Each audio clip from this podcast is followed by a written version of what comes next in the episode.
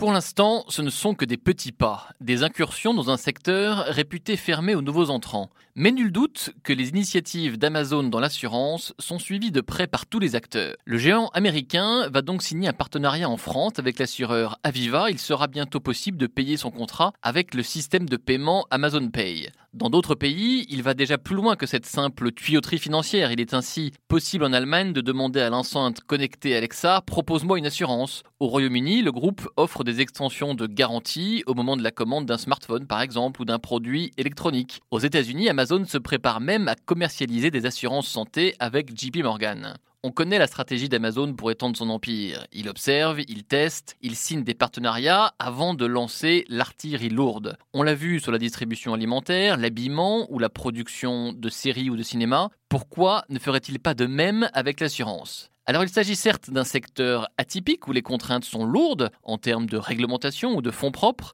mais Amazon a de sérieux atouts à faire valoir. Son ADN dit commerçant d'abord, obsédé qu'il est par la qualité de la relation avec ses clients. Et ça, ce n'est pas exactement le point fort des assureurs. Sa puissance financière sans pareil ensuite, qui lui donne les moyens d'investir dans les nouvelles technologies. Sa gigantesque base de données enfin, il est parfaitement placé pour connaître les habitudes et les préférences des internautes afin de leur proposer une couverture adaptée à leurs besoins au bon moment. Les consommateurs semblent d'ailleurs prêts à franchir le pas. Les sondages montrent qu'un tiers d'entre eux sont prêts à acheter des produits d'assurance aux fameux GAFA, les Google, Apple, Facebook ou Amazon. Les grands assureurs établis, les assureurs traditionnels, auraient tort de les regarder de haut.